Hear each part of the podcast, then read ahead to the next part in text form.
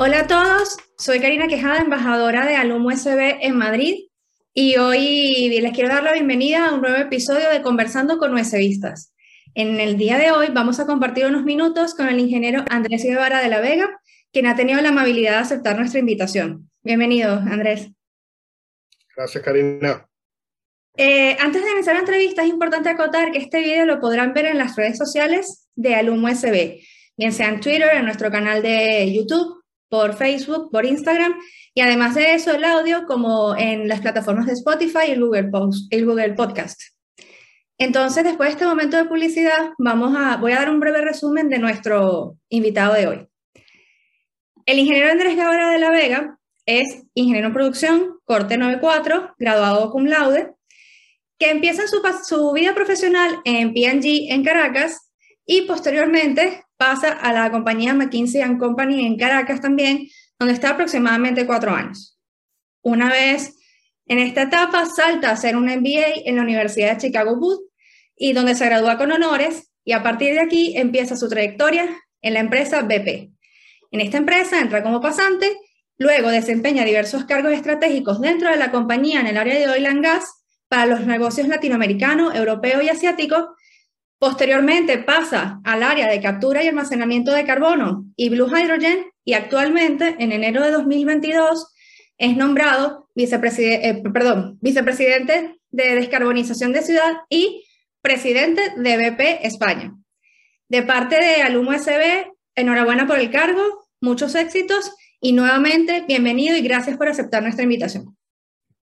un placer, Karina, y encantado de hablar eh, con colegas y amigos de la Universidad Simón Bolívar, que es el alma mater al final del día, así que feliz de estar acá. Pues vamos a comenzar por el principio, el principio que nos une a todos nosotros, y es ¿por qué escogió ingeniería en producción y en particular por qué en la USB? Sí, bueno, bueno, ingeniería de producción primero era la, la, única ingeniería de producción que había en ese momento. Entiendo que han surgido opciones de ingeniería de producción en otras, en otras universidades.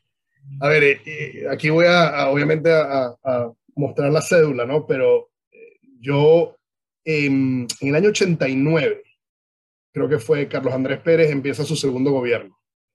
Y se hablaba de, una cuestión que, era el gran viraje, ¿no? Era un tema de, transformar a Venezuela en un país productivo, etcétera, competitividad, todos eran los grandes temas que se hablaba. Yo estaba en esa época en bachillerato y como que escuchaba esos temas y me, ilusionaba muchísimo la, la idea. Y Recuerdo que Ingeniería Producción se crea en esa época y se crea un poco pensando en ese gran viraje que quería dar la Venezuela de ese momento. Y bueno, si ese es el gran viraje y esto me, me, digamos, me ilusiona, este es el tema, esta es la carrera para mí. Entonces ahí como que me enfoqué en ingeniería producción eh, porque estaba asociada a ese cambio de paradigma, ese cambio de dirección de la Venezuela de ese momento y, cuando vi el, el, currículum, eh, todo lo que eran las materias, era espectacular, ¿no? Porque tenía una diversidad, una amplitud de que cubría temas desde dinámica organizacional hasta temas de electrónica, robótica, materiales, etcétera. Claro, eso cuando entras a la universidad después te das cuenta que te, te, echan broma los, los, otros colegas porque dicen que ves una materia de cada cosa. Sí, confieso, confieso que eso pasa. Pero, pero eso era precisamente el atractivo para mí, era esa, esa visión generalista de, de, un proceso productivo que, que, es lo más parecido a gerencia general, ¿no? Y si te pones a pensar, eso es justo lo que estoy haciendo hoy, era lo que yo quería hacer y en cierta medida me, me ha ayudado sin duda a llegar a, a, donde estoy. Pero eso fue el gran atractivo en su momento, era una carrera moderna y por otro lado la Universidad Simón Bolívar, bueno, la reputación de la Universidad Simón Bolívar yo creo que no hace ni falta hablar de eso, ¿no? O sea, eh, reconocida en Venezuela, fuera de Venezuela por su calidad técnica, profesional, sus profesores. Eh, entonces, bueno, eso era, era, era bastante fácil. Obviamente uno en la época de bachillerato está paranoico con que, ¿será que entro o no entro? Entonces aplicas a como a cuatro universidades, pero todo salió bien eh, y digamos, entré a la, a la Simón Bolívar y bueno, después viene el año, en esa época, no sé cómo es ahora, había un año de básico. Sí, sí, sí. Donde tenías que estudiar como un loco para, para quedar bien y después poder optar a, esa, a las carreras que quería. Bueno, eso se cambió desde, la, desde el 2000, se cambió y ya podíamos entrar directo. Yo fui en esa parte ya. Claro, yo no era de esa época, por eso te digo que ya mostré aquí mi, mi cédula y obviamente soy un dinosaurio, pero un no, no, no, pero, no. Pero digo que, que, yo no entré en ingeniería de producción sino hasta el año 95, porque teníamos que pasar el básico, de nuevo, eh, fajarnos en ese primer año básico y, producción tenía un tema puntual, que era que tenía muy pocos cupos porque era una carrera nueva, tenía algo así como 40, 45 cupos anuales y había una demanda alta. Entonces era, era, difícil entrar, ¿no? Pero bueno, todo salió bien y, lo demás es historia, pero, pero eso es un poco la historia de por qué la Simón y por qué ingeniería producción. Pues más o menos la historia que compartimos muchos. Y además de la Simón Bolívar nos permitía también tener actividades extracurriculares o, o participar en grupos estudiantiles. ¿Participó en alguno de estos? Sí, claro, claro. Em, a ver, hubo, tres grupos eh, que, disfruté mucho.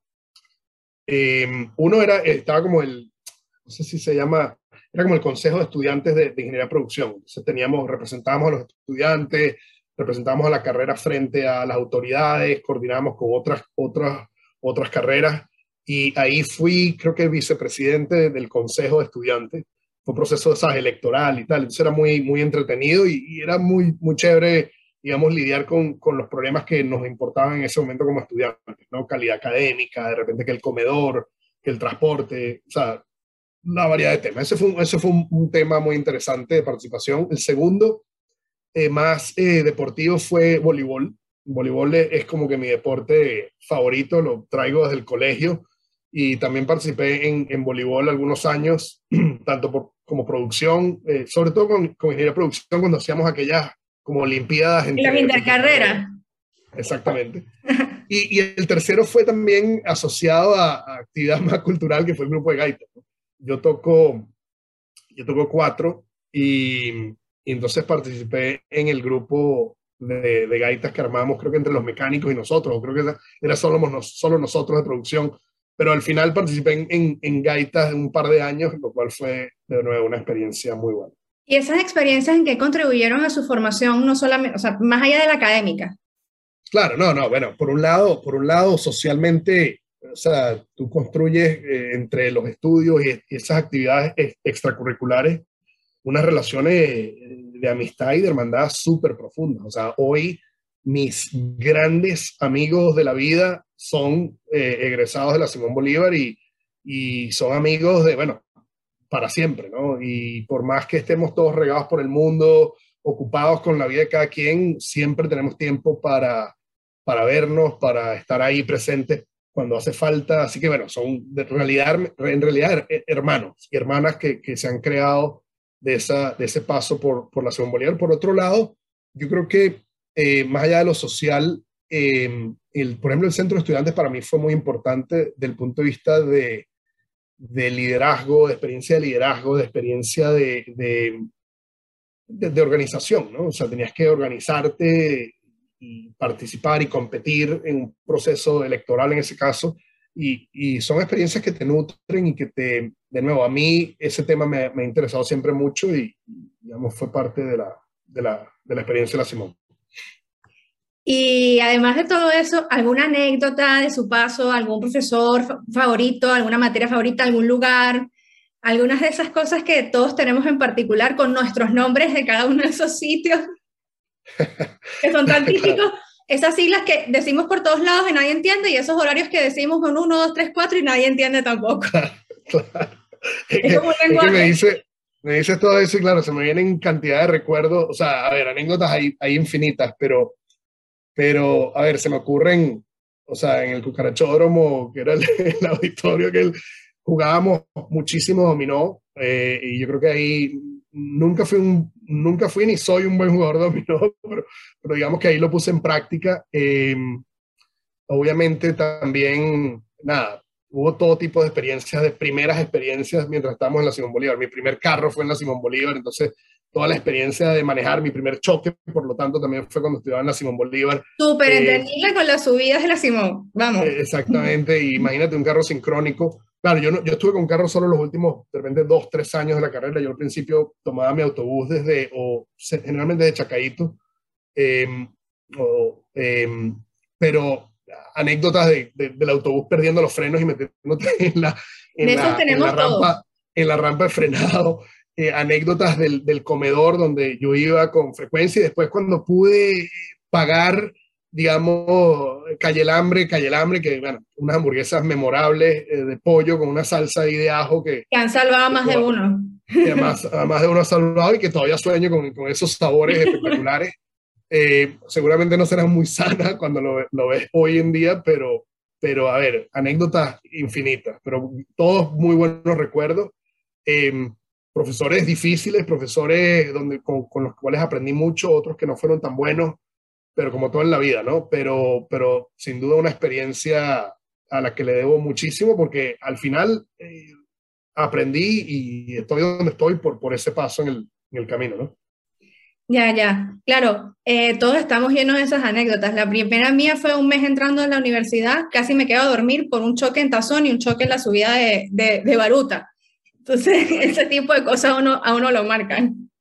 Y luego, cuando sale de, de la Simón, cum laude, ya graduado, empieza el paso por PNG, ¿no? Que es una empresa que año a año da apoyo a los estudiantes de la Simón, da oportunidades. ¿Qué es lo que más recuerda de esa experiencia y cuál fue el aprendizaje de ella? Sí, a ver, yo, yo no, yo empecé a trabajar en Procter Gamble antes de graduarme. Eso fue una decisión un poco difícil porque, a ver, yo estaba, yo estaba, ahí fue que me compré el carro, porque cuando comencé a trabajar en Procter Gamble pude comprarme un carro porque pedí un préstamo en, el Banco Federal en ese momento y compré un Neon, que era el, el carro de ese momento. Eh, pero yo por el año 98 Procter organiza algún tipo de evento latinoamericano de reclutamiento, me faltaba todavía un par de años para graduarme y, y me ofrecen empezar como lo que ellos llamaban becario. Yo empecé a trabajar en marzo del 98, yo me gradué eh, un año y medio después.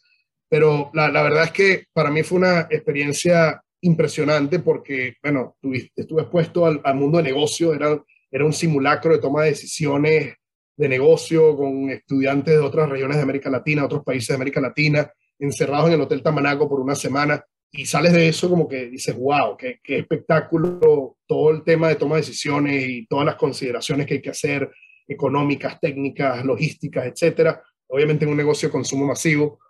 Eh, parece que esa semana fue bien porque entonces me hicieron una oferta. Entonces recuerdo claramente uno de mis grandes amigos hoy, se llama Vicente Gervasi, él es de la Metropolitana, administrador, y yo, obviamente, la Simón, ingeniero, nos sentamos enfrente del director de finanzas de Procter Gamble y nos entrega una oferta.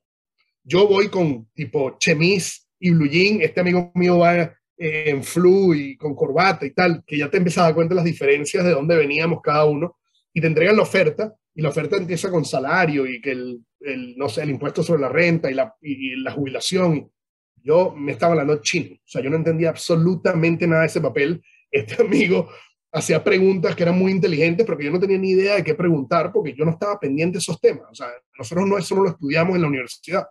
Total que yo, mi respuesta fue cuando él me pregunta a mí, ¿y qué opinas tú, Andrés? Yo le dije, mira, yo necesito una semana para pensarlo. Y el, y el amigo, el amigo al lado dice, oye, yo como que también, o sea, le gustó la, la salida. Total que lo hablé con mi papá en ese momento, creo que me asesoraba con estos temas y la verdad que era una oferta muy buena.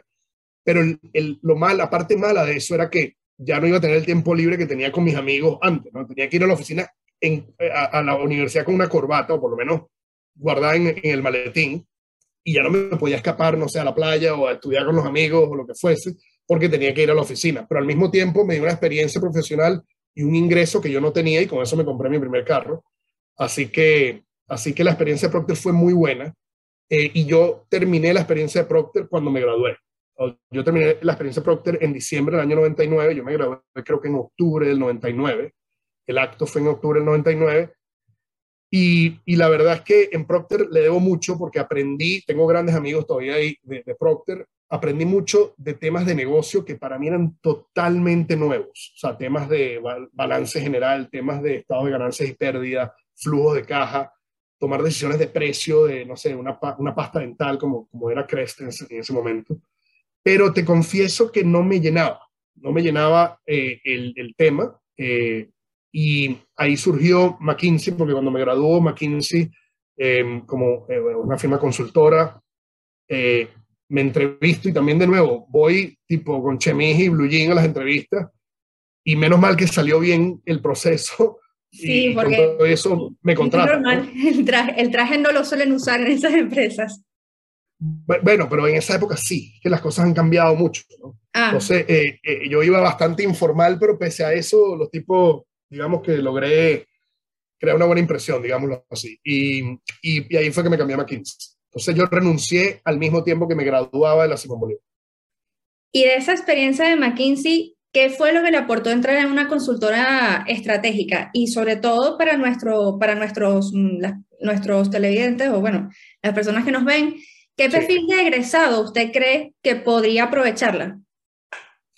Mira, yo creo que tanto un Procter como una, una, consultora como McKinsey, sea BCG o Kearney o otras, es una escuela increíble. Uno sale, uno está muy joven, eh, eh, está en etapa de aprendizaje. Bueno, todos siempre estamos en etapa de aprendizaje, pero estamos en etapa de aprendizaje, digamos, con una pendiente muy inclinada en cuanto a la curva de aprendizaje y, tienes movilidad total. Entonces, eh, yo entré a McKinsey y te ponen a trabajar en proyectos de reestructuración de una empresa o de desarrollo de la estrategia de un nuevo negocio o de pensar en cómo comprar otro, otro negocio o defenderte de la compra de un tercero hacia, hacia, hacia tu cliente. Situaciones que son totalmente nuevas para uno donde de nuevo eh, eh, eh, la, la, base, digamos, de educación de la Universidad de Bolívar fue muy útil porque te da esa, esa base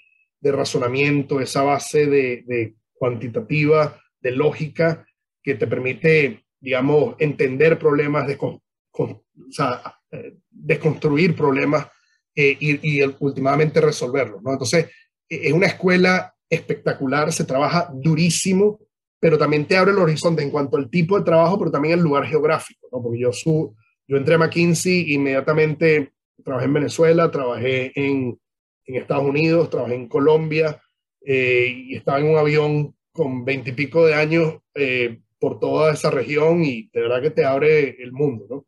Eh, ahí me di cuenta que muchos de los temas de negocio profundos, por ejemplo, cómo hacer una valoración, cómo desarrollar estrategia, era algo que yo no había aprendido y me di cuenta que más allá de que lo aprenda haciendo con McKinsey, que fue lo que ocurrió, por, a la fuerza lo aprende, sí me gustaba aprender un poco más, eh, digamos, la teoría, los fundamentos que estaban detrás de, de, toda esa teoría económica, financiera, e, etcétera. Entonces ahí yo tenía muy claro que yo quería hacer una maestría enfocada sobre todo en temas económicos, y, es por eso que, que, de McKinsey me voy a, a la maestría a, la Universidad de Chicago.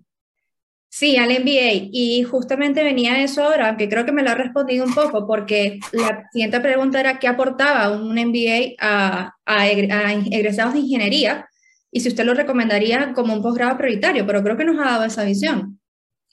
Sí, mira, a ver, yo, creo que, o sea, déjame decir algo más, un poco más general, que es que yo creo que es fundamental que uno como persona se conozca y uno sepa qué disfruta hacer. Si tú encuentras lo que tú disfrutas, generalmente lo vas a hacer bien.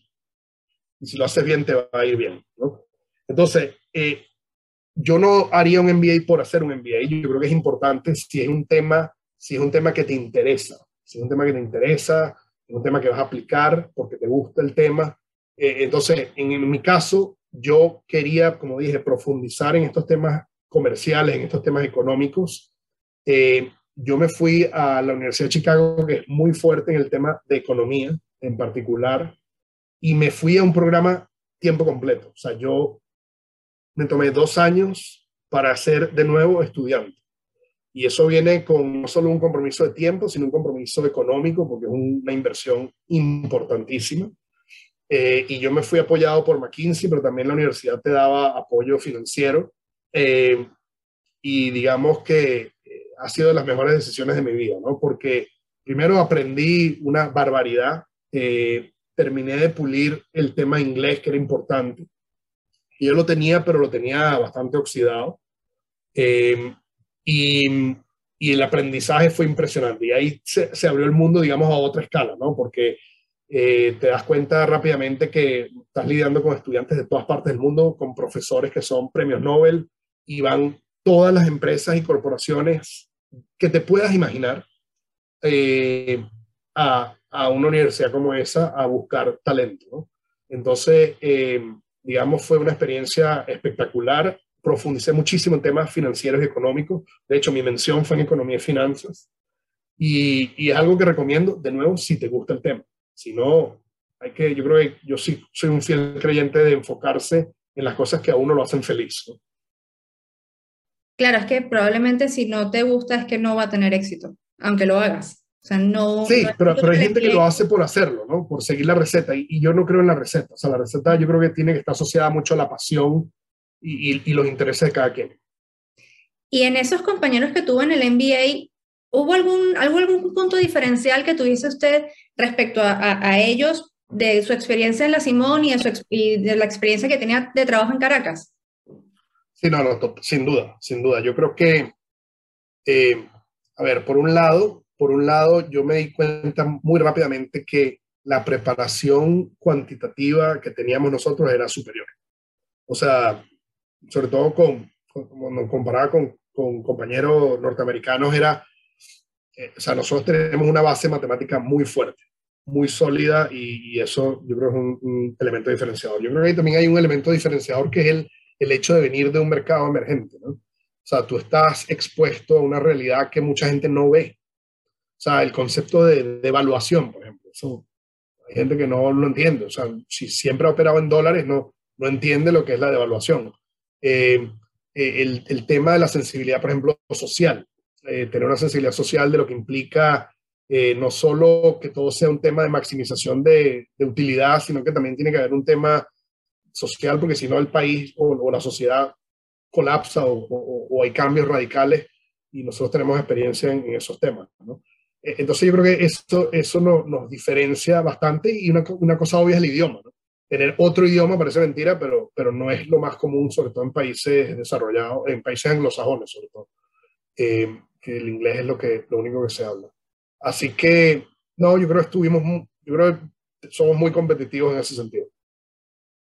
Y de esta etapa de inmigración, ya, ya la otra parte que no es estudio, sino del de hecho de irse a otro país y convivir, ¿usted tiene alguna herramienta que nos pueda recomendar a todos los que están pasando por ese proceso de migración que les ayude a entrar a ser más en sus sociedades de acogida?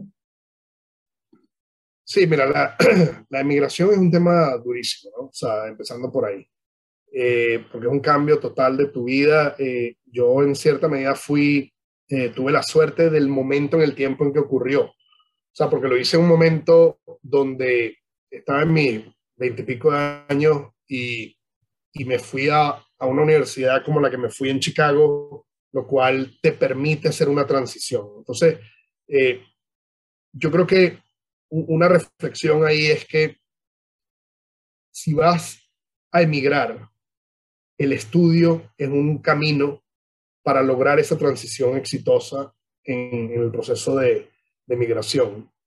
Pero es muy importante enfocarse en instituciones que sean muy, muy reconocidas, porque no te sirve de nada estudiar una maestría, un doctorado, gastarte años de tu vida, ahorros, préstamos, y que esa institución no te permita dar el paso a, para ubicarte en el mercado laboral.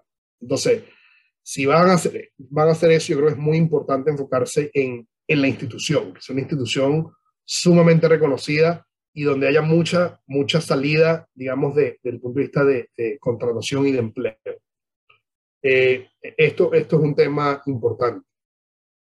Eh, yo creo que el, el, otro tema importante, obviamente, es el tema de entender la, la, las reglas migratorias que existen, que están cambiando constantemente, pero, te, lo menciono porque yo, cuando terminé el posgrado en, en Chicago, yo continué trabajando en Chicago porque mi esposa, también venezolana, también de la Simón Bolívar, había comenzado una maestría, pero un año antes que yo.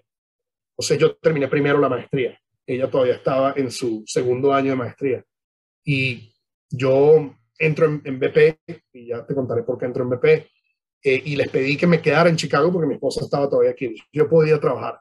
Pero tomamos la decisión de movernos al Reino Unido, eh, parte por la empresa, pero parte también porque el Reino Unido tenía un sistema de puntos en esa época que se llamaba High Skilled Migrant Program, y yo no tengo ningún pasaporte europeo.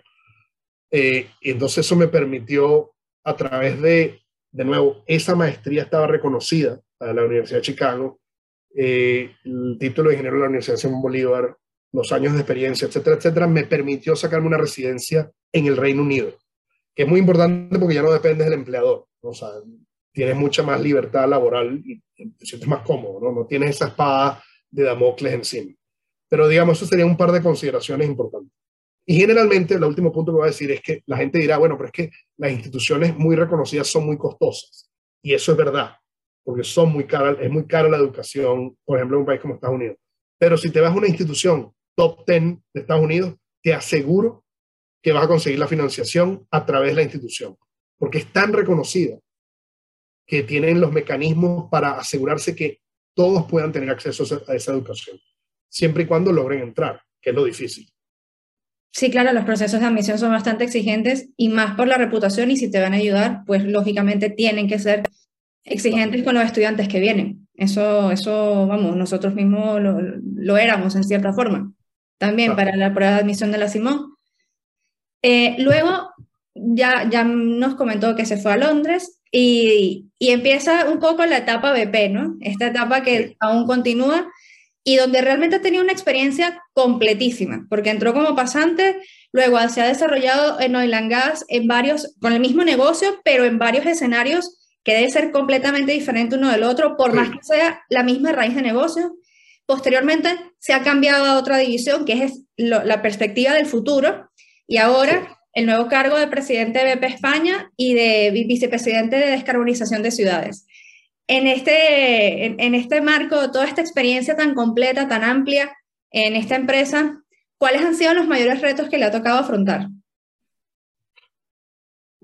Mira, bueno, acá, a ver, BP, BP es una empresa que de verdad yo he disfrutado mucho, estos ya 16 años en la empresa, desde el 2005, porque es una empresa eh, con una cultura muy emprendedora, una, es una empresa que por un lado no es muy estructurada, lo cual hay gente que lo sufre, yo no, pero hay gente que sufre esa falta de, estructura clara, pero eso te da mucho espacio para ser creativo e innovador, no solo como empresa, sino tú como individuo dentro de la empresa. Eh, entonces, como te digo, la historia de cómo yo empiezo en BP fue, yo dije, eh, yo quiero mantenerme conectado a Venezuela. En ese momento decidimos mi esposa y yo, Cristina, eh, no volver en ese instante porque veíamos que la situación estaba complicándose. Y dijimos, bueno, mientras tanto vamos a, ganar experiencia fuera. Yo dije, bueno, la forma de ganar experiencia fuera para mí, de cara a volver, es petróleo y gas, porque seríamos un, país petrolero hasta el fin de los tiempos, hasta que la, la transición energética cambie las cosas, ¿no? Eh, y BP estaba contratando y tuve muy buena química con la empresa, hice una pasantía, me gustó la experiencia de la pasantía y me hacen una oferta. Y la oferta es, bienvenido a BP, ahora tienes que buscar un trabajo en BP.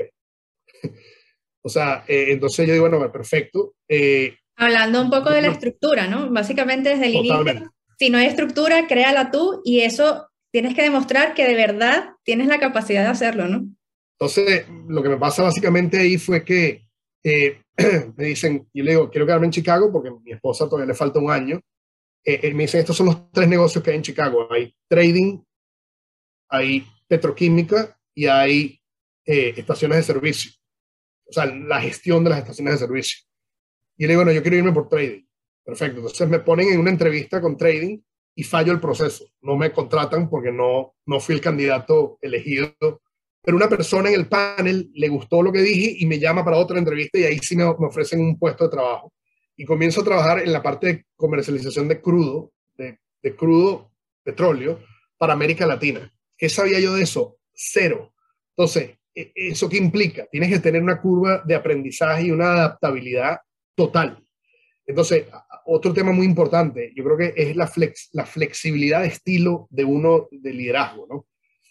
yo no sé si tú estás familiarizada con un, piso de trading, pero el trading de commodities, maestrías y cosas esas valen un pepino, eso no importa absolutamente nada.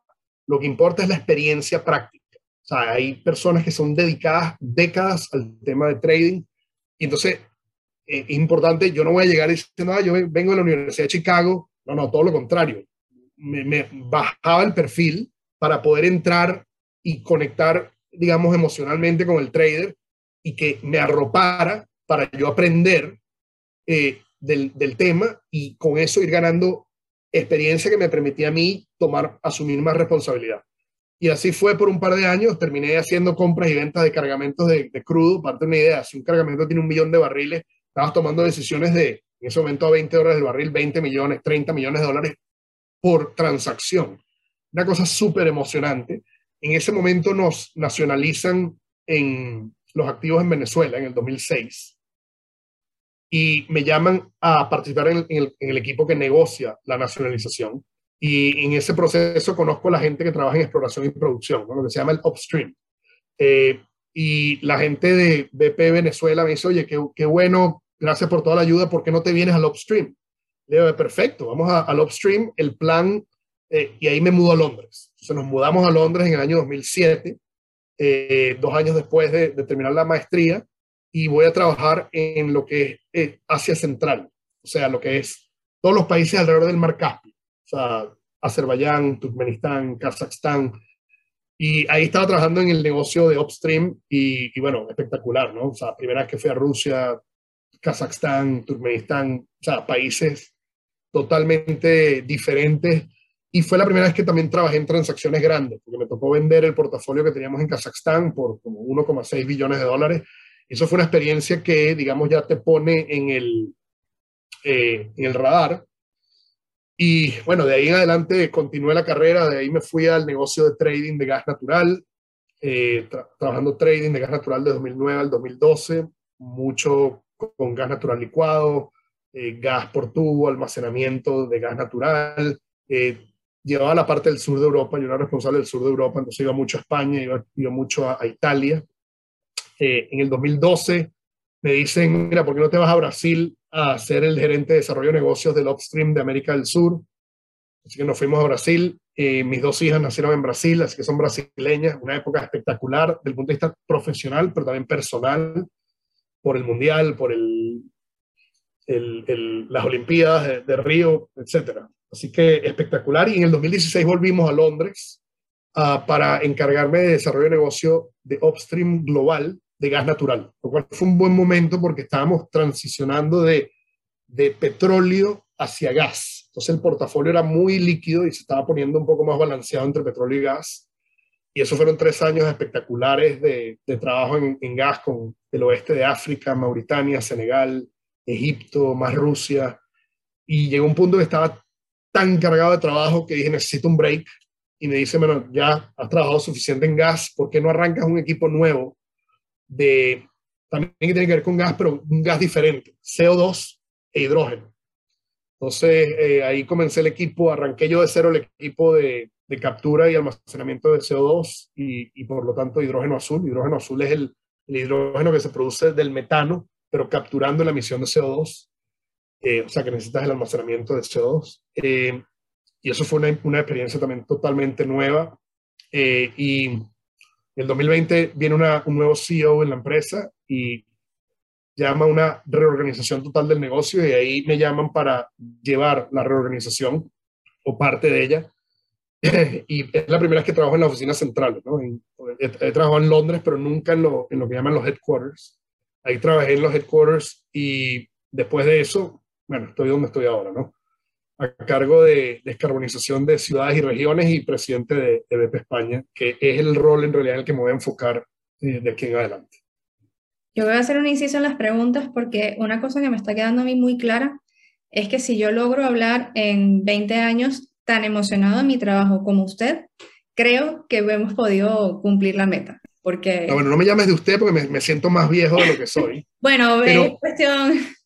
Pero, pero quiero volver a lo que te decía antes. Es que yo disfruto mi trabajo tremendamente. O sea, tiene un significado, o sea, el reto es espectacular, el aprendizaje constante es constante, o sea, no, no para. Y eso a mí me, me alimenta mucho, pero tiene un significado muy importante. O sea, lo que nosotros hacemos, o, mi trabajo, se trata de proveer eh, energía para la que la sociedad se mueva, se ilumine y se caliente.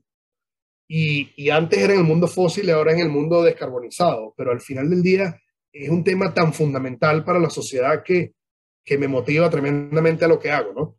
Eh, y, y, sí, de, verdad que disfruto mucho el trabajo, pese a que obviamente siempre a, a, veces tiene sus complicaciones y sus retos difíciles, pero, pero lo he disfrutado muchísimo y lo sigo disfrutando. ¿Y está siendo complicado para eh, liderar esa, tra esa transición entre los combustibles fósiles y las nuevas energías limpias? Sí, es muy complicado. Es muy complicado porque, a ver, porque el, el, las energías descarbonizadas todavía no existe el mercado para eso. O sea, existe para de repente vender energía solar, alguna que otra energía eólica, porque todavía no son competitivas. Entonces, hay un problema, hay un problema, dejando de lado esta subida de precios de fósiles por la situación geopolítica del mundo. Eh, eh, previo a, a, toda esta crisis, eh, los fósiles siguen siendo una energía bastante económica comparado con las renovables. ¿no? Entonces, lo que está ocurriendo es un proceso a lo largo del tiempo en la que la tecnología hace que las renovables bajen de costo. Y al mismo tiempo, en la medida que empresas como BP dejan de invertir en, o reducen su inversión en fósil, eh, la oferta se limita y los precios suben. Entonces llega un punto en que se cruzan las dos cosas y ya empieza a ser la renovable más eh, o competitiva o más económica que la fósil. Pero es un proceso que toma tiempo. Eh, obviamente, eh, aquí lo importante es tratar de, de, romper el ciclo que hay natural de, de, esta transición energética, que es un ciclo en el que el ejemplo más claro que te voy a dar es el de los cargadores eléctricos para, para los carros, ¿no? para los coches, como dicen en España. Eh, tú no compras un coche eléctrico porque no hay suficientes cargadores. Esa es una de las principales razones. Y las empresas que ponen cargadores eléctricos no ponen cargadores eléctricos porque no hay suficiente gente con coches eléctricos. Entonces, es como el que un... se muerde la cola. Exactamente. Entonces, ¿cómo haces tú para cerrar ese ciclo? Bueno, una de las, una de las tantas maneras, me imagino yo, una de las maneras es acercar ese huevo y la gallina, ¿no? Que fue primero. Entonces, acerca las dos cosas y busca empresas o instituciones que tengan la misma forma de pensar en cuanto a la importancia de la sostenibilidad, etcétera. Y dice, mira, eh, ¿por qué no tu flota de camionetas la cambiamos eléctrica? Tú eres la demanda que yo necesito y yo te doy la, oferta que tú necesitas. Al hacer eso, tú rompes ese ciclo y al hacer eso, estás empezando a crear ya, a ayudar a que otra gente en las adyacencias se lance al agua. Porque si ya pones los cargadores para ese, ese cliente ancla, vamos a llamarlo así, ya hay oferta que hace que tú y yo como individuos tengamos el coraje de comprar el carro eléctrico porque sabemos que hay cargadores que un tercero ya montó. Entonces, eh, eh, yo creo que estamos, eh, este, este proceso es complejo, toma tiempo, pero es clave la colaboración entre oferta y demanda para, digamos, crear los mercados que no existen todavía. Entonces, después de todas estas experiencias que usted ha tenido, ¿qué cualidades cree usted que, o crees tú, Andrés, que debe poseer el ingeniero del futuro? Y la voy a ligar con la siguiente que tenía, que era, en función del pensum que estudiaste en la, en la Simón Bolívar, ¿qué le agregarías o qué le reforzarías a esos ingenieros de producción que en el futuro tomarán tu relevo? Sí, sí. A, a ver, obviamente la, la, base, la base técnica de ciencia eh, es importantísima, eh, pero yo creo que la, para mí la reflexión es que eh, todas las, todo el tema de capacidad de comunicación, ser, ser un comunicador efectivo, eh, es fundamental. Eso está atado a liderazgo, o sea, cómo tú conectas con personas, empatizas con personas para poder eh, liderar. Y eso va muy amarrado con el tema comunicacional. Entonces, liderazgo y comunicación, yo creo que son dos temas que, que son fundamentales, porque, ver, las máquinas en el futuro podrán hacer la matemática y los cálculos y los diseños de los chips y las máquinas, etcétera, etcétera. Eh, pero el tema de lidiar y liderar personas de una posición de conocimiento técnico es, es muy importante. Entonces, no basta con tener conocimiento técnico si no logras conectar con los otros seres humanos y, digamos, presentar una visión, ganarte el, el, corazón y las mentes de esas personas para que te sigan en esa dirección, eh, todo el conocimiento técnico al final en realidad es irrelevante. Entonces, yo creo que el tema, el tema de lo que llaman soft skills, que para mí no son nada soft, son totalmente fundamentales de liderazgo, de comunicación, de, relación con otros, trabajo en equipo, es, es, algo que yo le añadiría más. A lo mejor eso ya ha cambiado, pero, pero sin duda es importante. Eh, y yo creo que hay un tema también que tocaría un poco, y yo creo que las ciencias sociales en el año, en el año básico, yo, eso yo creo que era muy buena, no sé si todavía las dan, pero esos cursos de ciencias sociales te abren el horizonte a temas más globales y temas más, eh, menos técnicos. Pero yo también metería ahí un toque de temas básicos financieros, básicos. O sea, un presupuesto, eh, hacer una evaluación de proyecto, eh, no estoy hablando de entrar ahora en convertirte en, corredor de bolsa, pero, pero sí el manejo básico de, temas económicos, yo creo que no, nos caería bien a todos como ingenieros. Sí, los temas económicos quizás habría que reforzarlos porque al final uno puede ser ingeniero, pero lo que manda al final es, el, es la parte económica, o hay que hacer, saber hacerse contra, ese contrapeso entre tu parte técnica, lo que tú estás planteando como solución, y luego si eso es económicamente razonable, solvente, porque si no, no, no, no, funciona. No, al final no sale y no logras tu objetivo. Totalmente. Entonces, y, bueno, ya después de todo esto que nos ha comentado, que no sé, me cuesta un poco tutearlo, eh, ¿cuál sería el consejo que le da a los reservistas que a partir de esta entrevista pueden tomarlo a usted como modelo a seguir? Bueno, eh, repetiría, identifiquen lo que los hace felices, lo que les gusta, lo que disfrutan hacer y traten de irse por ese camino porque yo creo que si uno hace algo que disfruta y es apasionado, le va a ir mejor. Eso, es número uno. Segundo, yo creo que bien sea por un tema de, de, ser migrante o por un tema de la evolución tecnológica, yo creo que la, la capacidad de adaptabilidad y ser flexible, adaptable y poder tener una mente abierta para aprender constantemente es fundamental. O sea, el mundo se está moviendo demasiado rápido y yo creo que es importante tener esa flexibilidad mental para, para adaptarse al cambio, a las nuevas tecnologías, a aprender a los cambios de país, a los cambios de ambiente. Es difícil, es fácil decirlo, pero, pero, pero, pero es fundamental y yo creo que es algo que uno se puede entrenar. Eh, eh, uno se puede entrenar y, y, yo creo por último, eh, por último, yo diría, oye, tener una buena actitud, tener una buena actitud porque ante la vida, porque yo te digo una cosa, yo cada vez que pienso más en, cuando yo contrato a gente, eh, yo pienso en, dos dimensiones, ¿no?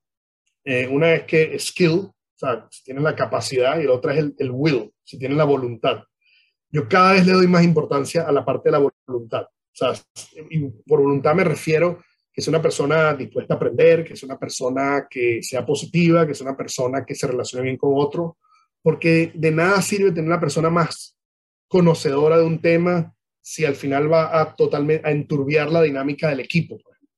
Entonces, eh, yo creo que tener una actitud positiva, tener una actitud eh, de, de, cuidado de los otros, de, de, de, ser buen humano, simplemente ser buen humano es, es muy importante. Yo lo valoro muchísimo. Entonces, enfocarse en lo que a uno le gusta, la, la, en, en los temas que a uno le apasionan, ser flexible, adaptable y siempre aprender. Y yo creo que tener una buena actitud ante la vida, yo creo que todo eso ayuda. Sin duda, sin duda, sin duda, estoy de acuerdo con usted. Desde la poca, eh, menos experiencia que tengo yo, estoy de acuerdo con, esa, con esas herramientas, son fundamentales. Puede ser muy técnico, pero si de verdad no tienes el will, no, no va a funcionar. Ahora le quería, le quería comentar un poco sobre, bueno, sobre Alum, sobre la, la ONG que nosotros tenemos. Eh, por, por, porque tenemos seis años eh, eh, uniendo USBistas alrededor del mundo para financiar proyectos eh, dentro de la universidad, pero a la vez hemos constituido una red de apoyo en cinco, más de 50 ciudades con muchos de estos, con, con nuestros USBistas que vienen, que llegan y que quizás a veces están un poco desorientados o necesitan simplemente alguien que pueda entender que es, nos vemos en, en, Cuyepe eh, a 1-2 porque, bueno, o, o 7-8 nos vamos a tomar algo en el... Eso, eso ayuda en estos momentos, ¿no? Y, y, además de esto, somos una organización transversal porque, porque logramos barrer todos los estratos que hay dentro de la, de la universidad. Y además de los estratos, también sus allegados, porque tampoco somos en nuestras, en nuestras reuniones no somos cerrados. Y, es, y tenemos seis años de vida y aún aglutinamos, aglutinamos mucho, muchos juecevistas y cada día se nos siguen contactando más y, y, y, y yendo a nuestras reuniones más. ¿Qué cree usted o qué crees tú que es el elemento diferenciador que nos hace posible que podamos haber armado todos los egresados de esta organización y además que perdura en el tiempo, como, como esta cohesión que hemos logrado hacer a nivel internacional. Bueno, mira, yo creo que es que hay tantos factores ahí. Bueno, uno, me encantaría formar parte de, esa, de ese grupo y, ahora que me, que me mude a Madrid con la familia, espero apoyar y participar en, en lo que pueda, ¿no? Pero yo creo que por un lado hay un tema de la cultura venezolana, me parece a mí, Karina. O sea, que yo, yo veo aquí en Londres, nosotros tenemos un grupo de amigos venezolanos espectaculares. Obviamente nos relacionamos con gente de otras partes del mundo, pero hay una hermandad ahí natural entre los venezolanos. Parte es la nostalgia, ¿no? yo creo que parte es la nostalgia que nos hace falta lo nuestro eh, por ser emigrantes, pero hay un tema cultural. O sea, yo no lo veo en otros, gente de otros países que somos tan unidos. Entonces, eso por un lado. Pero por otro lado, eh, yo, así como tú, como todos los miembros de, de, la, la, de, la, ONG, estamos orgullosos de la Lomater. O sea, todos estamos muy orgullosos de ser de la USB. Eh, y eso también es un factor de cohesión brutal, ¿no? Eh, y por último, el tema de ser em, emigrantes, yo creo que también ayuda, ¿no? Tú quieres tratar de echar raíces, conectar con, con tu tierra o con lo tuyo eh, de cierta forma y, y, todo eso ayuda. Pero me imagino que aparte de todo eso, ustedes están haciendo un trabajo genial y qué mejor ejemplo que tengan la dedicación de hacer entrevistas a egresados como esta. ¿no? O sea, eso demuestra que están poniéndole un kilo a, a, este tema. Sí, ya, ya te comento, o sea, no solamente es ayudar en, en, o llevar beneficio a lo que es el campus, sino también que el beneficio se repercuta en, en toda la comunidad de vistas que se fuera. Y básicamente el, el, objetivo de este, de este espacio de Conversando con vistas es transmitir la cara que está dando la USB, bueno, y, y en consecuencia el país en el, en, en, en, el mundo. Y la cara de la USB en España, en Londres, en donde sea, pues somos nosotros mismos, somos sus egresados, que somos los que damos a conocer a la universidad y en las personas que nos rodean y los compañeros de trabajo y, la, y, y nuestra vida personal, las que logramos hacer en nuestros países de acogida, ya saben que fulano, sutano, mengano es de la Simón y eso les da una cara a ellos de lo que es la Simón estamos construyendo Simón Bolívar fuera de la Simón Bolívar. Sí, la marca, la marca, totalmente. Pues bueno, ha sido un verdadero placer. Ya, ya se me acaban las preguntas, pero ha sido una entrevista genial. De verdad, ha sido un placer que, que nos hayas concedido esto, estos minutos. Encantado. En nombre de Alum USB, muchísimas gracias. Invitadísimo al Grupo de Madrid, que es uno de los más grandes. Y gracias de nuevo por dejar el nombre de la Simón y de, del país en alto. Y bueno, si te quieres despedir, unas palabras finales. Ah, no, muchísimas gracias. Espero verlos muy pronto en, en Madrid a, y, y, reunirnos y encantado. De verdad que el honor es mío. Eh, muy orgulloso de ser venezolano y de ser USBista, así que gracias por esto y espero que se repita. Bueno, y a todos los que nos escuchan y nos ven, muchísimas gracias. Y si tienen alguna sugerencia de algún USBista que conozcan y quieren que lo entrevistemos o ustedes mismos tienen una historia que, de, que consideren que se pueda ser compartida y deba ser compartida, no duden en escribirnos a nuestro correo entrevistas.alumusb.org. Muchísimas gracias, hasta la próxima.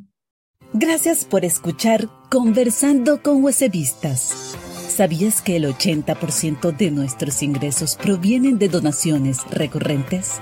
Únete ya a los más de 160 donantes que mes a mes aportan su granito de arena para que nuestros profesores, alumnos, biblioteca, laboratorios y el espacio físico mantengan esa calidad que caracteriza a nuestra universidad. Dona